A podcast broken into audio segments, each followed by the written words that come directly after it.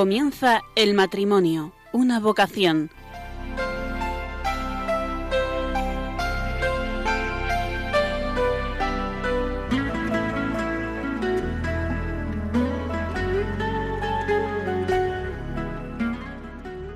Buenas noches, queridos oyentes de Radio María. Empezamos una nueva edición del programa El matrimonio, una vocación. Les habla una servidora, Yolanda Latre. Compartan por favor con nosotros estas palabras. Un hijo es el fruto del amor de los cónyuges entre sí, unidos íntimamente al amor de Dios que crea el alma.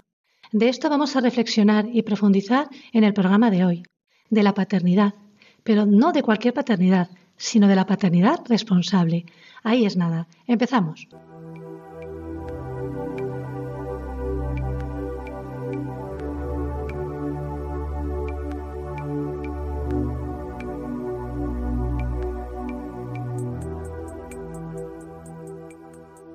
Todos nosotros compartimos la misma experiencia, la filiación. Somos hijos. Un amor que se nos ha dado gratuitamente y que nos capacita para que nosotros seamos capaces de dar amor gratuitamente. En el caso del matrimonio, que es lo que nos trae a este programa, esta comunión de amor fiel, total y exclusivo no se cierra en sí mismo, al contrario, está llamado a prolongarse. ¿En qué? En eso, en los hijos. Por lo tanto, vemos cómo la responsabilidad está íntimamente relacionada con la paternidad. Este tema, queridos oyentes, no es fácil. Por ello, requiere de nosotros una actitud. ¿Qué actitud? Pues la del niño que con los ojos abiertos y expectante escucha a su madre. En este caso, nosotros como niños queremos abrir nuestros ojos y escuchar a nuestra madre, la Iglesia. Porque sabemos que busca el bien de cada uno de sus hijos. Porque sabemos que nos recuerda los valores que Dios ha impreso en nuestras almas. Y porque sabemos que nos ayuda a descubrir ese plan que tiene con cada uno de nosotros. En concreto, en este programa, el plan que tiene sobre el amor humano, el amor matrimonial. Gracias por seguir con nosotros.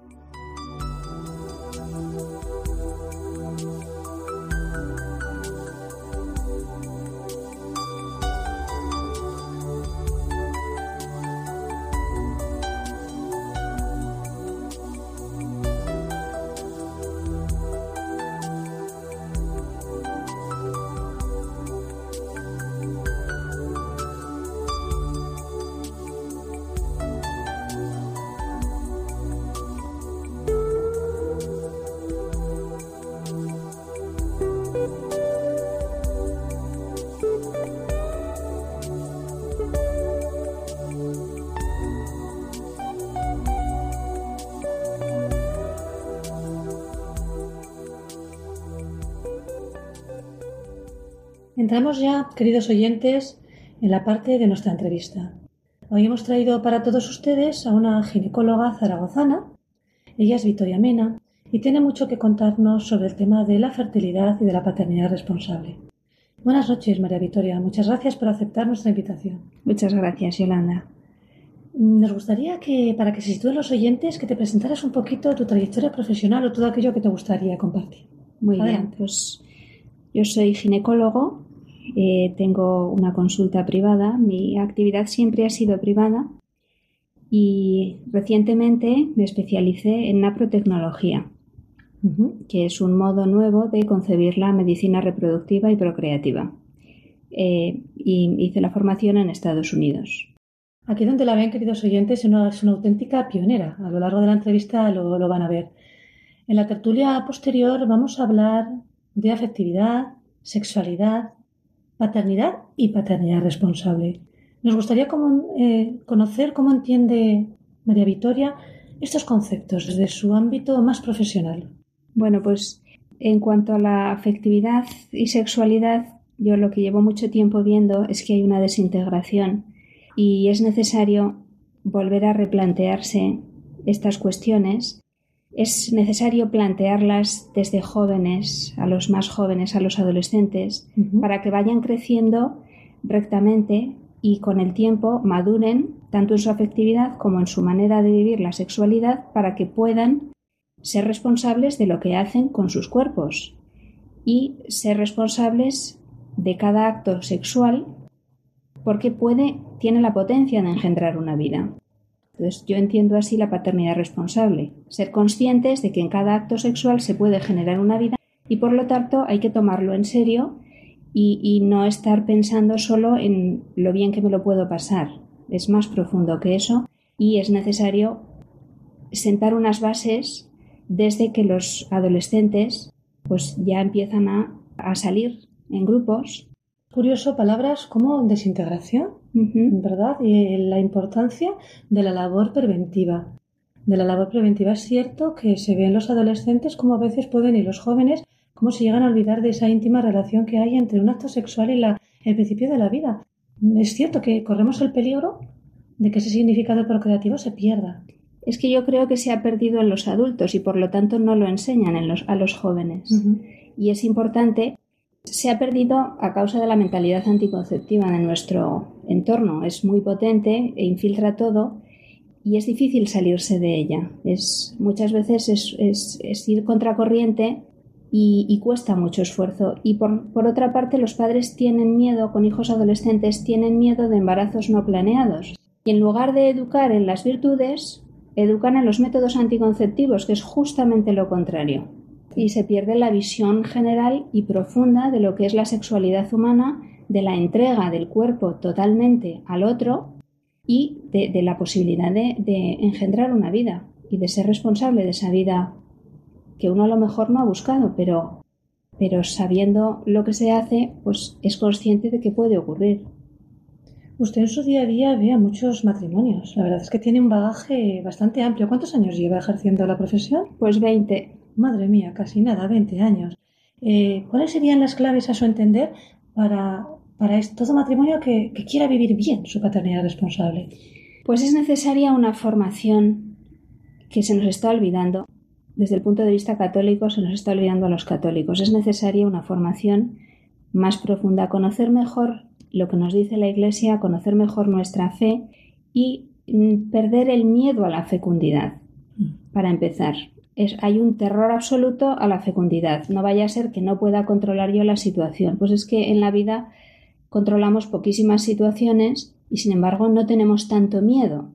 Pero en este campo se ha establecido un miedo atroz y eso limita mucho las posibilidades de comunicación con el otro y los matrimonios se ven abocados porque creen que no tienen otra salida a caer en los métodos anticonceptivos. Y yo creo que ese es el primer error de la inmensa mayoría de los matrimonios que luego empiezan a sufrir muchos problemas. El primer error está en el origen. Y el origen es que se niegan desde el primer momento de su compromiso matrimonial a vivir de acuerdo con la fe de la Iglesia. Por lo tanto, todo lo que se construye se construye mal, porque la raíz está mal. Cierto lo que dice de ese miedo a la fertilidad. De hecho, en la tertulia es uno de los puntos que vamos a tocar, ¿verdad? La fertilidad es síntoma de salud. Sí. Somos fértiles. En lugar de tener miedo, vamos a conocer, reconocer e integrar. Cierto. Mm, los matrimonios eh, llega un momento en el que una vez que han hecho un discernimiento, luego también en la tertulia veremos qué es realmente ese recto, ese criterio justo, eh, llega el momento en el que pueden necesitar posponer una concepción. Y hay varias posibilidades. ¿Qué les recomendaría? Pues yo les recomiendo que desde el primer momento o incluso antes del matrimonio conozcan eh, los métodos naturales y eh, se habitúen a utilizar uno de los que tenemos disponibles. Ahí, en principio, tenemos tres, que conozcan los métodos naturales, que se adapten a vivir según el ciclo de la mujer, que lo vivan con serenidad y con tranquilidad, que hagan siempre un, esto lo he aprendido de una pareja que me, que me impactó. Ellos hacen un discernimiento cada mes. Cada vez que le viene la regla a ella, hacen un discernimiento. ¿Qué vamos a hacer este mes? ¿Deseamos tener un hijo o deseamos evitar un embarazo? Y tener esa comunicación profunda del matrimonio y esa visión común, esa idea de los dos al mismo tiempo para mm, entregarse en unos momentos o en otros según la decisión que ellos han tomado. Una decisión madura responsable. Eso es una apertura a la vida, efectivamente. Total. Es que realmente es cada mes cuando uno se lo tiene que volver a plantear, efectivamente. ¿Qué ventajas ve que tiene eh, utilizar, usar el reconocimiento de la fertilidad? Porque es algo que sin duda tiene bondades para los matrimonios. ¿Usted cómo, cuáles ve? Tiene muchas bondades. La primera es que el matrimonio que vive eh, seriamente un método natural tiene una comunicación mucho mejor. Hay más unión en el matrimonio, hay más gozo en la, en la unión de los esposos, en la relación sexual es mucho más placentera y, la relación afectiva es más fuerte, por una parte. Y por otra, la mujer que tiene acceso a los métodos naturales puede reconocer su ciclo y ser consciente de los cambios que se producen y de las anomalías que surgen y un médico entrenado en interpretar gráficas de métodos naturales puede ayudarle a prevenir problemas que ocurrirían de manera inevitable y que hoy se toman como algo normal y natural y de la naturaleza, como si fuera inevitable o que la naturaleza es más sabia cuando lo que encierran es ignorancia de los fenómenos fisiológicos que se producen en el ciclo femenino. Y algo tan sencillo como un método de reconocimiento natural de la fertilidad permite prevenir muchos problemas que hoy se consideran inevitables. Se nos escapa la entrevista, la verdad, y todavía nos quedan dos preguntas que me gustaría poder hacerle. A ver si podemos hacerlas contestar brevemente. ¿Por qué no a la anticoncepción? Porque hay un falseamiento de la entrega de los esposos, es engañarse desde el primer momento y eso genera una actitud que poco a poco va siendo más viciosa en otros campos. El egoísmo en un punto va creciendo y pues como la cizaña se va extendiendo en el campo de trigo. Entonces es cizaña y hay que procurar arrancarlo cuanto antes. No va a ayudar al crecimiento de los esposos, ni en el plano afectivo ni en el plano espiritual, y no va a ayudar a la educación de los hijos, que van a imitar el ejemplo de los padres mucho antes y de una manera mucho más salvaje, que es lo que estamos viendo ahora. Luego en la tertulia profundizaremos un poquito más. Para despedirnos ya, ¿podría explicar a nuestros oyentes en qué consiste la protecnología? Porque es algo de reciente incorporación aquí en España. Yo eh, fui en 2014 a Estados Unidos, descubrí esto. Es un modo distinto de concebir la medicina procreativa. Es fuera de la corriente de pensamiento actual y dominante que nos ha conducido desde, desde la píldora anticonceptiva a un empobrecimiento del conocimiento del ciclo femenino. Es decir, los médicos cada vez tenemos menos conocimiento de lo que le pasa a la mujer y cada vez tratamos más patologías con el mismo medicamento, lo cual es una anormalidad en la medicina. Lo que tendríamos que hacer los médicos es investigar las causas de los problemas y tratarlos específicamente. Y la naprotecnología lo que busca es identificar las causas de los trastornos del ciclo femenino y tratarlos específicamente para permitir que el embarazo ocurra de manera natural en la unión de los esposos para intentar evitar abortos espontáneos, para mejorar las condiciones de la mujer embarazada, disminuir los partos prematuros y, en definitiva, proteger la vida de los niños. Estupendo. Somos conscientes ya de los buenos frutos que la nanotecnología está produciendo. Le deseamos que siga adelante con esta labor y que se vea recompensada por todo el esfuerzo. Muchísimas gracias, María Victoria. Un placer y buenas noches. Gracias, Yolanda. Adiós.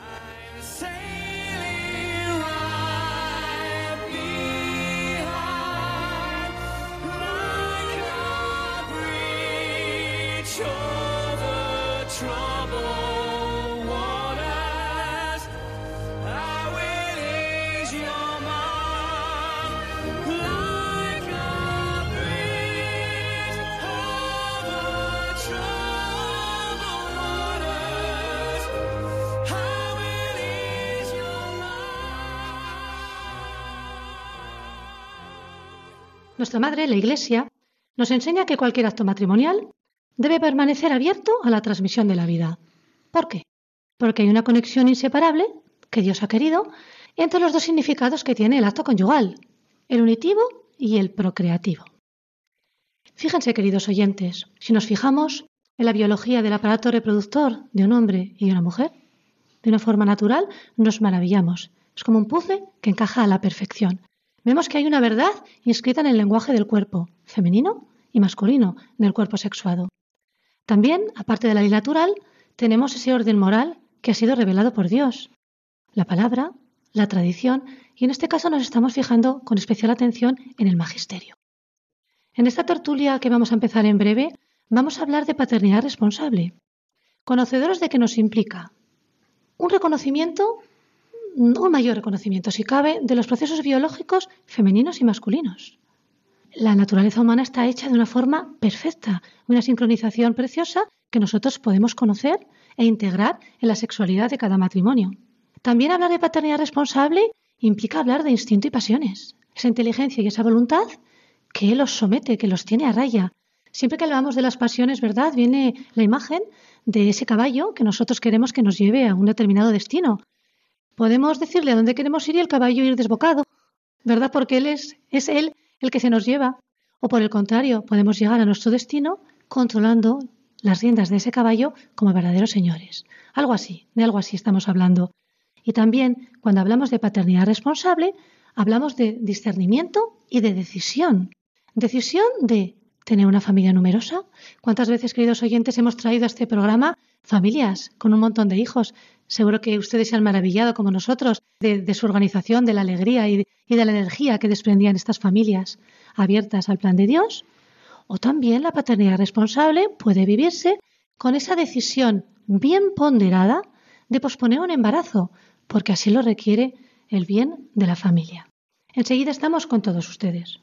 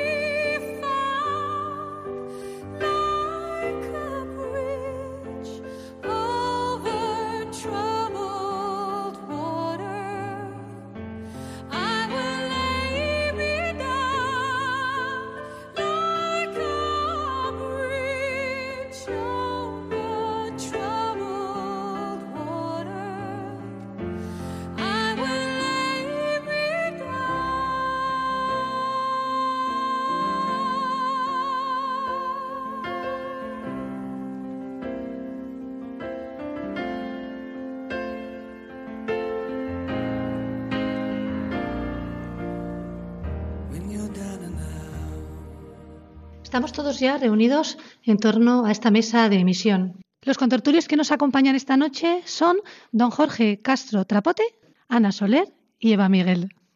Buenas noches, don Jorge. Muy buenas noches, Yolanda. Ana Estela, un placer tenerte entre nosotros de nuevo. Igualmente, muy buenas noches. Eva, un cordial saludo. Buenas noches, Yolanda. También quiero saludar a los técnicos de Radio María. Ellos en su labor anónima no van a decirles a ustedes nada, pero aquí tenemos a Antonio, a Iris y a Joaquín. Buenas noches, querido equipo, y muchas gracias. Pueden ustedes eh, compartir con todos nosotros en un correo electrónico. Lo recordamos. El matrimonio, una vocación, uno, arroba radiomaria.es. Estamos en una semana muy especial. Nos estamos preparando en esta noche del lunes 12 de junio para salir el domingo a las calles de los pueblos y de las ciudades de España a proclamar Viva Jesucristo en el Santísimo Sacramento del altar. Radio María también está preparando esta, esta gran celebración y retransmitirá la hora santa el sábado 17 de junio a las diez y media. Esta hora santa precede a una vigilia de adoración que organizan los jóvenes del Reino de Cristo y que acabará con una Eucaristía de madrugada que presidirá el obispo de Getafe. Y el domingo nos vamos con Radio María a la Basílica de San Juan de Letrán con el Santo Padre en esta ocasión a las 7 de la tarde. No solamente podremos estar escuchando, sino también viendo las imágenes a través de la web. Todo un lujo que no nos podemos perder. Empezamos ya la tertulia y me gustaría que nuestros invitados se presentaran un poquito más para que ustedes puedan conocerles. Ana Estela, adelante, por favor. Sí, Yolanda. Eh, bueno, yo estoy casada hace ocho años y tengo dos hijos todavía pequeños. Em, gracias a Dios colaboro con el COF, el Centro de Orientación Familiar de Zaragoza, siendo monitora de métodos de reconocimiento de la fertilidad y también participo de las reuniones del Movimiento Familiar Cristiano. Estupendo. Don Jorge. Muy buenas noches. Yo soy sacerdote en la parroquia de San Pedro Argüés y allí la pastoral familiar es con motivo de las comuniones, de los bautizos, de las preparaciones para el matrimonio, los cursillos prematrimoniales y luego el seguimiento de aquellas familias, aquellos matrimonios que quieran pues continuar viviendo la fe cerca de, de la parroquia y cerca de la iglesia y además soy conciliario de uno de los grupos del móvil. Ya vemos que está rodeado de familia por norte, sureste y oeste. Sí, Estupendo. Una gracia, sí. Lleva, La más joven de nuestro equipo. Preséntate, por favor. Hola, Yolanda, buenas noches. Pues yo soy la quinta de 12 hermanos. llevo siete años casada y tengo tres hijos. Entonces, una de cinco, otra de dos y medio y un bebé de cinco meses. Estupendo. Y también participo en el movimiento familiar cristiano. Participamos mi marido y yo. Muy bien, fenomenal. Pues hechas, hechas estas presentaciones, entramos de lleno ya en el tema que nos trae. Parece que la paternidad responsable es un tema difícil que no se entiende bien. Don Jorge, ¿está de acuerdo? Sí, puede ser que, sea unos términos que estamos acostumbrados a verlos, pero que igual el contenido y lo que significa no lo tenemos muy claro, no tanto igual dentro de la Iglesia, sino en la opinión pública en general. Y por paternidad responsable, ¿qué entendemos?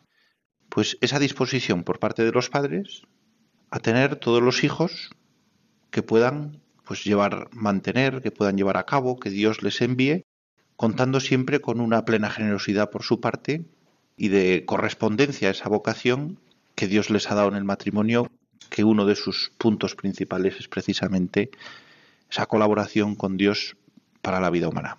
Sin embargo, algo que he explicado tan sencillo parece tan difícil de vivir, a veces, ¿verdad? Hablamos con la gente a nuestro alrededor y parecía que estamos hablando diferentes idiomas. Ana Estela asiente, ¿verdad? Ciertamente, porque este término que está lleno de sentido ha sido manipulado hasta hacerlo sinónimo de, lo opuesto. O sea, para muchos en efecto equivale a tener pocos hijos, incluso a cerrarse a la paternidad y a la maternidad en aras de una llamada responsabilidad. Y no es esto. Este ambiente cultural que nos rodea, un poco basado quizás en la ignorancia, en la falta de formación, en una voluntad debilitada, yo pienso que tenemos que nosotros dar testimonio de una cultura de la vida y aclarar los conceptos, saber realmente qué significa paternidad responsable, a qué realidad se está refiriendo y tratar de, así de, ser un testimonio para las demás familias en que lo puedan vivir, ¿no es, cierto?, de, esta manera. Claro, yo eh, pienso que la paternidad responsable tiene dos cabidas, ¿no? Una que es dejarlo en manos de Dios, que para eso necesitas una grandísima fe y abandonarte completamente, o pensarlo entre tu marido y tú, a ojos de Dios, pero claro, ahí ya entran distintos factores, como es tener en cuenta la economía, tener en cuenta que luego tampoco la situación de hoy en día, la sociedad ayuda a poder llevar la familia, el trabajo, la salud, poder atenderlos. Es que hay muchos factores a tener en cuenta también en esa paternidad responsable, ¿no? Sí, es verdad que estamos hablando de que ese ambiente cultural no nos no comprende, no ve cuál es el sentido de este bueno, pues de la paternidad responsable tal y como lo entendemos en la Iglesia. Y si nos preguntáramos cuál podría ser una de las causas de los orígenes de esta diferencia en el modo de entender este término, quizá habría que ir a la raíz, que es el amor. Me llamó mucho la atención esa encíclica primera de Benedicto XVI de Euscaritas donde empieza con una afirmación, que es que el amor es algo que todo el mundo anhela, quizá, como el objetivo más preciado. Sin embargo, también llamaba la atención sobre la diferencia entre cómo se entiende ese amor en la iglesia y cómo se entiende fuera. Y es verdad, yo por lo menos en alguna ocasión cuando, porque toca preparar muchas veces a la gente para el matrimonio, pero luego también te toca estar presente cuando ese matrimonio pues tiene sus dificultades. Y muchas veces se dice, se acabó el amor.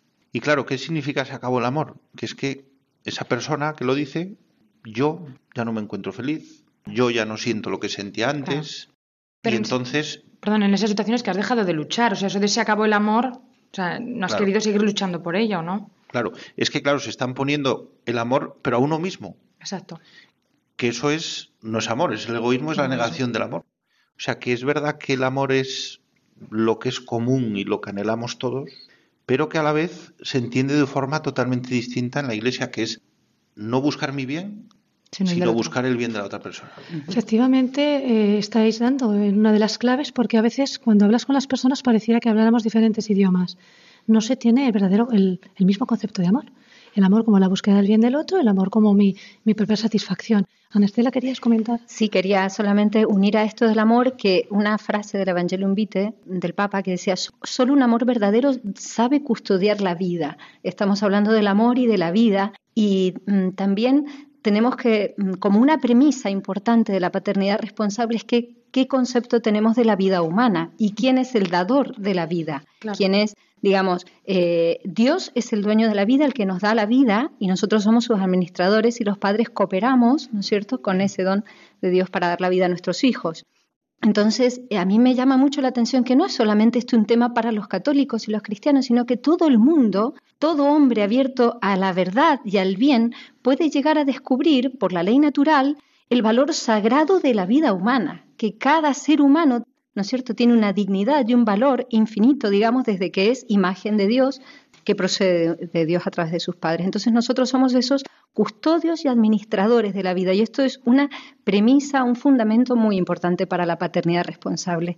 digamos, Dios confía a los padres la concepción y la educación de sus hijos y lo hace, ha querido contar con el amor entre un hombre y una mujer en un matrimonio para que cooperen a ese plan del Creador. Entonces es en la familia, en ese matrimonio de un hombre y una mujer para siempre, donde se eh, da el santuario de la vida, donde la vida puede generarse y ser educada, protegida y se puede desarrollar.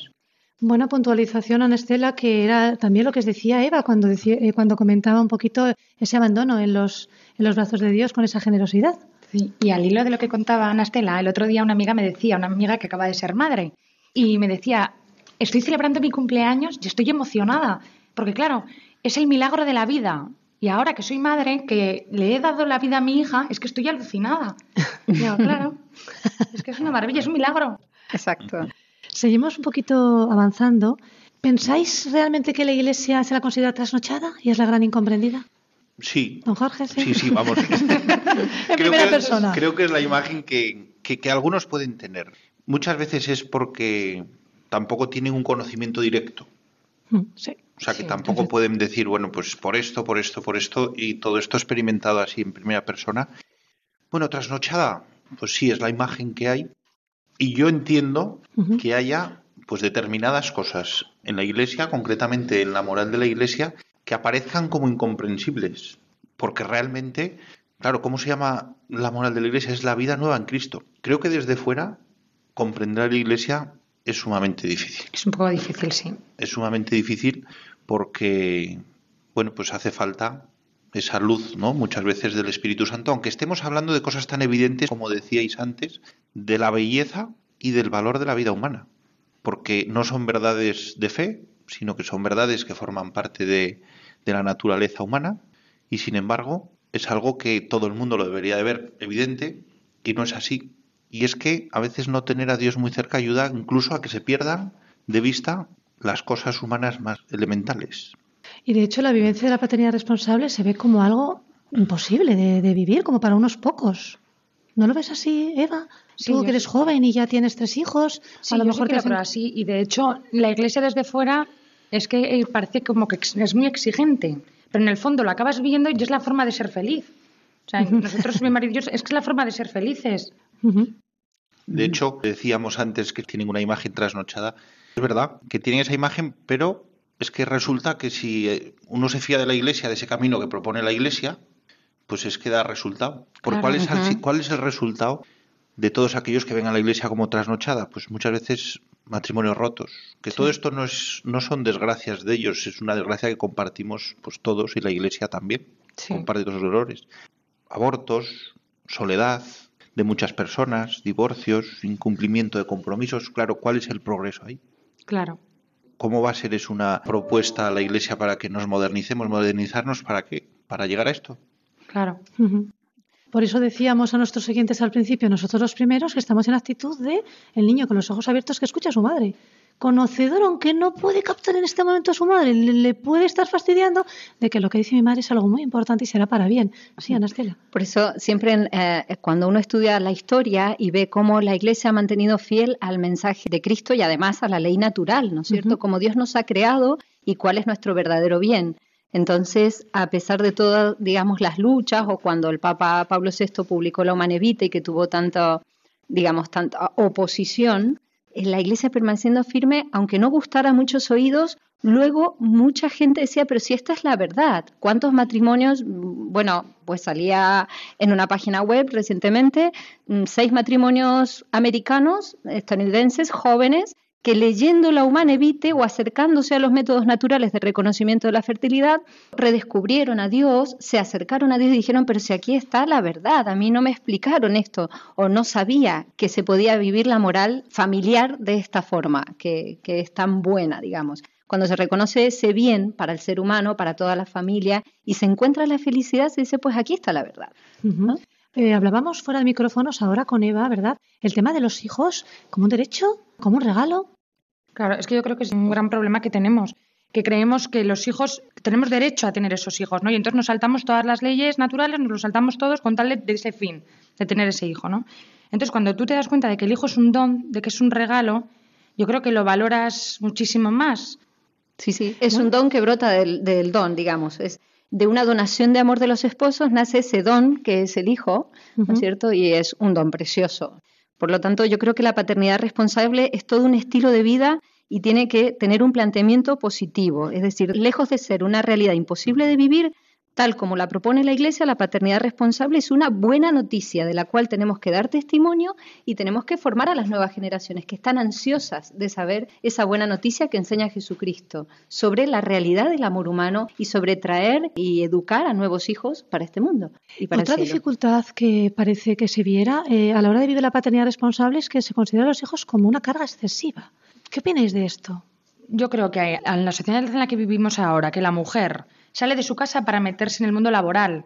Entonces, es muy difícil compaginar la vida familiar con la vida laboral. Es que, y luego, solo trabajar uno, es que no, no llegas a final de mes. Entonces, claro, la mujer ante la empresa, un embarazo es una carga, es un problema, por lo tanto, lo retrasas, lo dejas, lo, bueno, incluso no, piensas en tener esos hijos, porque solo te atraen, o sea, te acarrean problemas.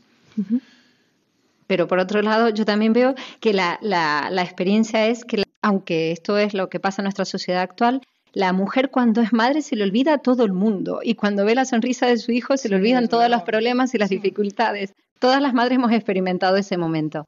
Y mm, dificultades hay, las hay muchas, cada día es una nueva aventura con los hijos, pero de todos modos, eso es lo que hace que el amor que uno tiene, el amor es salir de sí, darse al otro y sacrificarse por el otro y donarse. Entonces, yo creo que no hay amor más desinteresado que una madre, ¿verdad? Y un padre por sus hijos, ese amor que se vuelca en ellos y que es capaz de darse totalmente. En eso se encuentra, yo creo, la felicidad. Claro, y luego que te lo devuelven con creces, que hay que tenerlo en cuenta. O sea, que luego te lo devuelven, ¿eh? Hay un multiplicado por mil. Cuando son adolescentes y jóvenes, uno espera pacientemente y luego te lo empiezan a devolver. Pero lo devuelven con creces. Eso, por supuesto, estaba bromeando.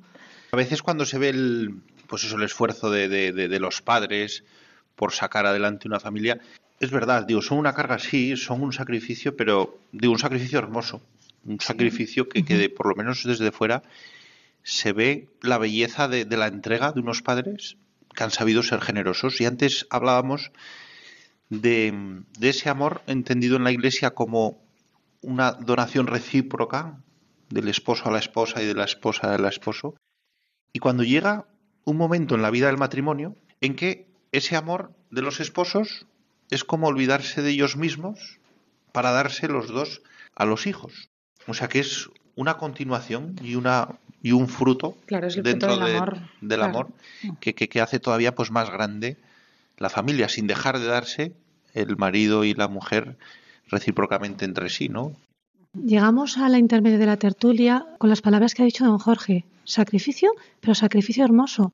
Y que no solo se ve desde fuera, también se ve desde dentro. Son el propio esposo y la propia esposa los que son conscientes de la tarea que hace el otro con los hijos. En ese sentido, hacia adentro y hacia afuera. Vamos a escuchar, a disfrutar con una canción de Mikkel Erenchun que dedica a su hijo, que se titula Solo tú me acercas a mí. Disfrútenla y enseguida continuamos con la tertulia. Muchas gracias.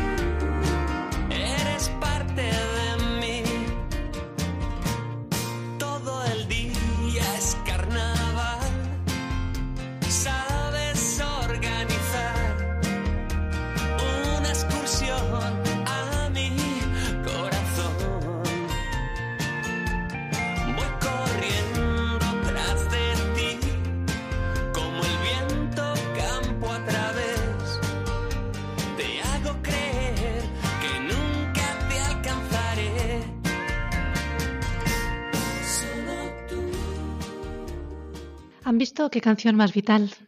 Se ajusta totalmente al, al tema que estamos hoy hablando esta noche. Vamos a seguir. Hemos visto el por qué la paternidad responsable cuesta de entender. Don Jorge nos hablaba de la dificultad que a veces conlleva. Y nosotros seguimos con esa actitud de niños, con los ojos abiertos y con ilusión, escuchando a la madre. Vamos a seguir profundizando más. Tenemos un matrimonio que ha tenido que decidir posponer un siguiente embarazo porque el bien de la familia así lo requiere. Él es conocedor y quiere hacer las cosas bien, de que debe discernir adecuadamente. ¿De qué discernimiento estamos hablando? ¿A qué nos referimos cuando hablamos de recto juicio? Don Jorge, tenemos que empezar por usted. Pues quizá lo primero que haya que decir es que la Iglesia nunca sustituye las decisiones de los esposos. Nunca se mete en las conciencias, sino que todo lo contrario. La Iglesia, una de las tres grandes misiones que tiene, es iluminar y formar esa conciencia para que la gente pueda decidir con plena libertad. ¿Qué significa recto juicio? Desde el punto de vista de la Iglesia, poner a los esposos delante de la belleza de su vocación para que tomen la decisión delante de Dios de tener los hijos que el Señor espera de ellos en sus circunstancias personales. Qué buena puntualización. Iluminar la conciencia de los esposos sin tomar decisiones por ello. Eva miraba a don Jorge muy atentamente cuando hablaba. ¿Hay que hablar entre los esposos, Eva? Por supuesto que hay que hablar entre los esposos. Este es un, tema vital, o sea, es que es el, más importante del, matrimonio, ¿no? El tema de los hijos. Y yo creo que es un tema que nadie puede entrar ahí. El tema de ellos, de los dos. Y hay que respetar tanto la decisión del esposo como de la esposa, porque igual no piensan igual. Entonces, como nos queremos, como nos respetamos, pues entre los dos llegamos a un consenso. O sea, que es una decisión flexible, ¿no? No, no algo rígido que se define, sino que es algo flexible. Sí, sí, ¿Así lo estás viviendo tú? Yo sí, por supuesto que sí. Y hay que hablarlo constantemente. Es un tema que hay que hablar, por no decir cada mes, pero cada poco tiempo. Cada poco tiempo. Exactamente, es una, es la cooperación es humana, es decir, es una decisión, tiene que ser libre, tiene que ser responsable y eso implica juzgar bien esos bienes, el bien que queremos y si vamos a traer nuevas vidas o no a nuestra familia según todas esas circunstancias particulares que nos rodean, ¿verdad? Cada matrimonio, cada familia es un mundo, ¿no es cierto?, lleno de sus circunstancias y son los esposos, como bien decía don Jorge, quienes deciden delante de Dios si van a ser cooperadores con Dios o no de nuevas vidas. De todas formas, como estábamos hablando de antes, primero entre el amor entre el hombre y la mujer, entre el esposo y la esposa, luego que ese amor, esa carne, ¿no? que, es una de los esposos hacia los hijos, claro, eso también requiere una entrega y un sacrificio. O sea que no es fácil. O sea, no es las ganas que tengo de tener hijos, sino cuál es la decisión que Dios aquí y ahora en estas circunstancias puede esperar de mí. No la que sea fácil, porque quizá el amor como requiere entrega, requiere también sacar lo mejor de nosotros mismos y claro, eso requiere salir una vez más, ¿no? Dejar el yo, dejar ahora el egoísmo, digamos, de la pareja y del matrimonio y darse a los hijos, ¿no? Para tomar esa decisión. Entonces, oyendo, parece que la clave no es tanto un tema económico, un tema de trabajo, un tema de sino realmente en el interior de la vida de cada matrimonio, que son los que realmente saben lo que para ellos es absolutamente necesario e importante o no. ¿Sería entonces así? No hay que decidir en, base a si van a haber mayores o menores dificultades, sino si, si vamos a poder sostener y educar a este, esta nueva vida, ¿no es cierto? Y si no compromete el bien del matrimonio o de las vidas que ya están en esta familia, ¿verdad? Pero es verdad lo que dice don Jorge, es totalmente cierto. Es decir, el amor sacrificado y esa apertura a la vida que debemos tener como parte de nuestra vocación matrimonial, ¿no es cierto? Como un don, porque vemos al hijo no con miedo, sino como un don precioso, que requiere sacrificio, sí, pero vale la pena. Una vida humana vale más que el universo entero. Estamos poniendo en la balanza la generosidad, que se está hablando en todo momento, con la responsabilidad. sí, Eva. Y que yo, como, como reiteraba antes, ¿no? que esto es una decisión de cada matrimonio y que no debemos de juzgar quién tiene dos, quién tiene cinco, quién tiene ocho. Esto es algo que se habla en la familia, en la relación matrimonial y que nadie ha de, juzgar. Me parece muy importante y muy necesario lo que estás comentando, Eva. Entonces, ¿estamos de acuerdo en que decisión única de los esposos, una buena sentada y si delante un sagrario, mejor que mejor? Bueno, sería un lujo. Ciertamente. Bien, este matrimonio tiene las ideas un poquito más claras, ha llegado a un, recto juicio y tiene que posponer un embarazo. Y tiene dos vías, usar la anticoncepción o utilizar el reconocimiento de la fertilidad. Os miro, ¿qué opináis? Que la anticoncepción nunca es el camino adecuado. La anticoncepción es poner esos medios para que no haya vida en un acto conyugal, sea antes, durante o después del mismo. Entonces, no porque éticamente va en contra del bien de la persona, digamos, no, no es bueno, es decir, no al hijo, no a la vida directamente. Mientras el reconocimiento de la fertilidad, que es el camino por el cual, eh, pudiendo conocer los, los, momentos fértiles e infértiles de la mujer, reconocer el momento más adecuado. Es decir, se estaría rompiendo con la anticoncepción el significado procreativo del significado unitivo. Claro, yo creo que este es también el gran desconocido. O sea, la gente no sabe estudiar su cuerpo, no, no saben que hay métodos naturales para evitar la concepción. el otro día lo hablaba con unas compañeras y me miraban que, que no daban crédito a lo que yo estaba diciendo, cuando para una mujer es primordial estudiar su cuerpo, ¿no? Pero se conocen o se conocen mal. Exacto. Ese es el problema. Pero tanto para concebir como para evitar esa concepción. Don Jorge nos quiere aportar, ¿sí? Sí, que al final las circunstancias en las que una persona, vamos, y una familia, un matrimonio, se puedan encontrar, incluso esas circunstancias entran dentro de la providencia de Dios, que no se asusten, claro. sino que, bueno, pues toca ahora mismo vivir la fe, pues de otra forma, que seguro que es un camino de crecimiento, no solo en el matrimonio, sino también en ese saber y aprender a darse uno al otro y que eso ayudará también y preparará para que en un futuro, si Dios quiere, el matrimonio se dé también a los hijos. Vemos eh, que este matrimonio del que estamos hablando, ¿verdad?, tiene a su disposición usar el reconocimiento de la fertilidad. Don Jorge, usted en su labor pastoral con matrimonios, ellos son conocedores, se les ofrece esta posibilidad. En general, si no son matrimonios que están, bueno, pues ya con un tiempo en la iglesia recibiendo formación, es algo bastante desconocido. Les suena a veces, pero piensan que, no tiene el rigor que, verdaderamente tiene. O sea, en general se desconoce. Se desconoce este tema, este asunto. Y cuando a veces toca decir, bueno, ¿por qué no la anticoncepción? Esto es una de las cosas que menos nos entienden en la iglesia, ¿no? Y que uno de los motivos por los que nos dicen, bueno, pues la iglesia está trasnochada. Yo comprendo que es difícil de entender y de explicar, porque dicen, bueno, si nos queremos, ¿no? Quizá todo el mundo acepte que, que somos criaturas de Dios, que no nos hemos dado a nosotros la sexualidad, que no ha sido un invento nuestro. Esto más o menos lo puede entender la gente. Y luego, el carácter sagrado que tiene la sexualidad, que para la iglesia es algo tan bueno que, por así decir, cambiar, alterar, modificar las cosas tal y como las ha hecho Dios, no deja de ser siempre ir a peor. O intentar enmendarle la creación que Dios ha hecho al hombre y que bueno, en ese sentido pues tampoco es una postura muy humilde, ¿no? Yo creo que también los métodos naturales te hacen comprometerte, ¿no? para empezar a estudiar tu cuerpo necesitas de un tiempo y necesitas pues sacrificarte un poco para acabar controlándolos bien. Os voy a pedir a Anastela y a ti, Eva, como, como mujeres, como madres de familia, que vivís vuestra paternidad responsable, que expliquéis un poquito en qué consiste el reconocimiento de la fertilidad y lo que ha supuesto. Pero un poquito por terminar lo que estaba comentando don Jorge, es un poco lo que decía Anastela, que la, clave de la anticoncepción es un poco quién es el dueño de la vida y quiénes son los administradores, ¿verdad? Es ese respeto a que Dios es el dueño de la vida y nosotros sus administradores. Quizá ahí está un poquito la clave, la, clave de, de por qué elegir un camino y no otro. Adelante. Bueno, de hecho, decir que los métodos naturales, una bendición realmente. Yo los vivo desde pequeña porque en mi casa, mi madre siendo monitora de muchos años, de más de 40 o 50 años, monitora de Billings, eh, yo siempre veía en mi casa matrimonios que entraban para aprender con ellas unas clases.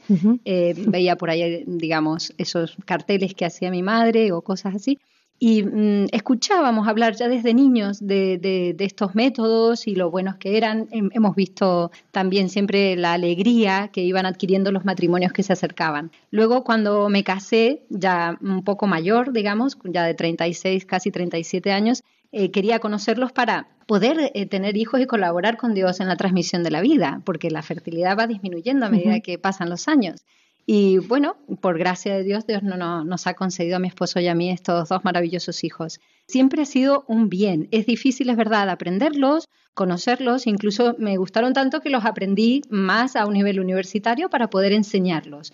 Y me sorprende que haya poca gente que los enseñe. Es decir, hay que formar más monitores de métodos naturales y de reconocimiento de la fertilidad porque creo que hay una extensa labor educativa que hay que hacer eh, a nivel iglesia, a nivel sociedad, a nivel médico, ¿no es cierto?, de médicos de familia, de enfermeros, de monitores, de gente que trabaja con familias, para que se puedan conocer, porque son muy desconocidos. Totalmente de acuerdo. Llegamos a la esencia del matrimonio, Eva. ¿Qué supone el reconocimiento de la fertilidad en el matrimonio? Pues en mi caso estamos encantados de haberlo aprendido, seguimos aprendiéndolo. Estamos muy agradecidos a esta gente que lo enseña porque te dedican tiempo te ayudan y luego tú también eres, lo enseñas a los demás, o sea que gracias a ti lo vas comentando, lo vas enseñando, lo vas ofertando a la gente y los pones en contacto con estos especialistas, que es una maravilla, estamos muy contentos. Ahora, eh, a raíz de nuestro tercer hijo, tendremos que volver a estudiarlos y lo vamos a coger con muchas ganas, porque cada, cada ciclo cambiamos. Precisamente es que eso entra dentro de esa naturaleza creada por Dios de la que hablábamos. En ese sentido, esto es respetuoso con, lo que Dios ha creado. En este momento no podemos tener un hijo por las circunstancias que sean. ¿Qué hacemos? Bueno, pues respetando la naturaleza siempre del cuerpo humano y de la, cómo ha hecho Dios las cosas, bueno, pues ahí los matrimonios tienen pues ese camino que acaba de indicar pues Eva. Nos estamos dejando algo muy importante. Eh, don Jorge habla efectivamente de esa ecología, esa naturaleza, esa ecología humana, pero nos estamos dejando algo muy importante. El reconocimiento de la fertilidad conlleva la continencia periódica. Y esto es lo que, por desconocimiento, escandaliza. Cuando las personas que vivimos y practicamos la continencia periódica sabemos que es uno de los mayores regalos y mochilas que puede llevar un matrimonio durante toda su vida. La continencia periódica tan temida. Incluso hay veces que, ¿verdad?, en algunas parroquias, en algunos cursos de novios, cuando hemos hablado de la continencia, se han reído agosto. Y digo, pues venga, vamos a reírnos todos y ahora, por favor, vamos a explicar un poquito qué es esto de la continencia. ¿Queréis aportar algo sobre este tema tan enriquecedor? Bueno, es un tema eh, difícil a lo mejor porque nuestras, a lo mejor la sociedad actual no está acostumbrada algunos sacrificios, porque si es cuestión, como digo yo, de adelgazar o de comprarse un coche, los sacrificios son todos pocos, ¿verdad? Pero si es cuestión de hacer un sacrificio por Dios o por el bien de la familia o porque necesitamos en este momento es decir, la continencia forma parte de las virtudes en un matrimonio, de la virtud de la castidad en matrimonial, y es buenísima porque hace que se suscite más la ternura, se vuelve digamos, a revivir esos momentos del noviazgo, donde ese no encuentro físico hace que haya un encuentro espiritual mucho más profundo y arraigado, que me va a ayudar para que el encuentro físico luego sea mejor, mucho mejor. Además de las estadísticas que dicen que los usuarios de métodos naturales tienen menos tasa de divorcio y más tasa de felicidad, además de eso que no importa, decir sí que esa continencia bien vivida, por supuesto, con una recta intención y bien vivida, a pesar del sacrificio que supone, siempre es un bien y va a redundar en el bien del mismo matrimonio. Claro, es que yo creo que es una, es una gran prueba de amor, ¿no? Exactamente. El, saber esperarse, el saber contenerse por ti, porque te quiero, porque quiero esperarme. Y luego cuando nos volvemos a reencontrar, pues eso es una maravilla. Exacto. ¿Verdad? Es un mensaje de personalización de la sexualidad increíble. No eres un objeto a mi disposición. Claro. Eres mi querida mujer. Claro. Con su fertilidad, con su ventana de fertilidad que yo valoro, admiro y. Claro, y me espero por ti. Eso es. una prueba de amor ¿Qué opina? Hay que transmitir. No, que esto yo creo que a los hombres les viene muy bien. Porque así por lo menos no dejan de dar ese cariño que siempre será necesario pues a lo largo de todo el matrimonio, ¿no? que no para que quitarle esa fuerza física atractiva que tiene la sexualidad y que forma parte, pero que no descuiden pues otros aspectos también del, en el trato y en el entre el hombre y, la mujer, entre el esposo y la esposa. Y luego que les ayuda también a dominarse, porque es que los hombres yo creo que lo tienen también un poco difícil. Ese instinto un poco animal, pues acaban controlándolo, acaban aprendiendo y pues, respetando a su mujer. La verdad es que cuando hablamos de placer, ¿verdad? Eh, es, hay placeres que son más efímeros, que es el placer sexual, pero luego hay otros placeres que duran toda la vida. Lo decía don Jorge, el placer de la ternura, de la complicidad, del acompañamiento. Ese es verdaderamente los placeres que hacen que ese, que ese matrimonio se vaya uniendo precisamente porque se contiene. Parece una paradoja, pero es paradoja de la vida, bendita paradoja de la vida. Precisamente porque se contiene, continúa con la pasión viva y cada vez más unido. Es absurdo, pero es así. Es otra de las paradojas de la, de la vida. Llegamos al final de nuestra tertulia. Me gustaría que os vayáis preparando una frase, un leitmotiv, para que enseguida podamos transmitir a nuestros oyentes. Muchas gracias.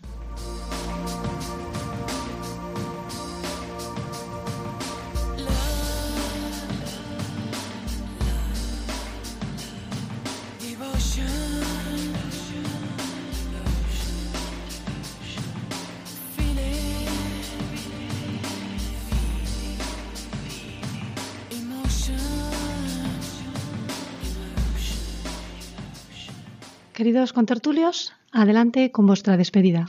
Ana. Sí, para un poco resumirle el tema de la paternidad responsable, solamente decir que es, eh, tenemos que retomar esa actitud ilusionada por la paternidad y la maternidad, sabiendo que toda vida humana tiene un valor infinito, un valor increíble y que nosotros somos solamente sus administradores y custodios, que tenemos que ayudarla a, bueno, a generarse y a, desarrollarse, ¿no? Eva, por favor. En mi caso, la frase que resume es el respeto y el acompañar tanto a mi marido a mí como yo a mi marido, la confianza y el amor que nos tenemos. Esto es lo que nos ayuda a vivir la paternidad responsable. Y esto dicho, que no se te ve con una sonrisa de oreja oreja. Exacto. Eso es importante. Seguimos. pues una vez en el clínico había en la cafetería, después de toda la noche, a primera hora de la mañana, estaba un marido que había estado cuidando a su mujer, joven, que estaba enferma, y había estado toda la noche cuidándola. Entonces estaba allí con un café con leche, ¿no? Pues, sin haber dormido prácticamente, cansado, desalineado. Pero lo veías desde lejos y realmente, y esta es la frase, ¿no? Que quería decir, es la belleza de la entrega. O sea, estaba cansado, estaba, bueno, pues quizás sin, sin ducharse. Pero eso me parece mucho más hermoso que el egoísmo de haber estado en casa pues viendo sus cosas, ¿no? Esa es, yo creo que, para entender el matrimonio y la familia y los hijos, la belleza de la entrega. Una preciosa imagen, desaliñada por fuera y limpísimo y escoscado, como dirían aquí en estas tierras aragonesas por dentro, ¿verdad? Pues a mí me gustaría acabar con la idea de la fertilidad. También comentábamos fuera de, micrófonos que las mujeres tienen miedo a ser fértiles, cuando esto es un regalo. La fertilidad es signo de, de salud. Por ello, la fertilidad hay que aprender a conocerla, para poder valorarla, admirarla e integrarla adecuadamente en la sexualidad del matrimonio. Muchísimas gracias, don Jorge, por acompañarnos en esta noche. Gracias a vosotros. Eva, muchas gracias por tu entusiasmo. Gracias a ti, Yolanda. Ana Estela, muchísimas gracias. De nada, Yolanda, un placer. Queridos oyentes, ya son casi las 10 de la noche, ya se nos echa la noche encima y, como siempre, ponemos nuestra mirada en la Virgen. Y pesados que somos, le decimos como siempre, que nos ayude a ser santos, Queremos matrimonios santos, queremos familias santas. Pues ayúdanos, Madre, a ser fieles a ese plan de Dios que hoy hemos intuido que tiene sobre nuestros cuerpos y sobre la afectividad y la sexualidad de nuestros matrimonios. Queridos oyentes, muchas gracias por acompañarnos. Que tengan un buen descanso.